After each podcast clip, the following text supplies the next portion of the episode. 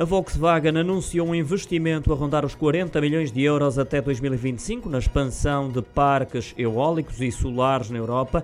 Terá até já um acordo firmado com a Hornshore Alder Meierberget, do norte da Suécia, para o maior projeto do seu portfólio até ao momento. A Volkswagen assegurou também que até 2025 vai concretizar cerca de 20 outros projetos na Europa.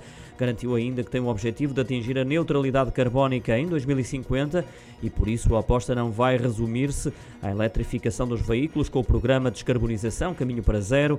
A Volkswagen sublinha que é a primeira fabricante de automóveis a apoiar a expansão das energias renováveis em grande escala e que carregar veículos com eletricidade gerada por fontes renováveis diminuiria em quase metade as emissões de CO2.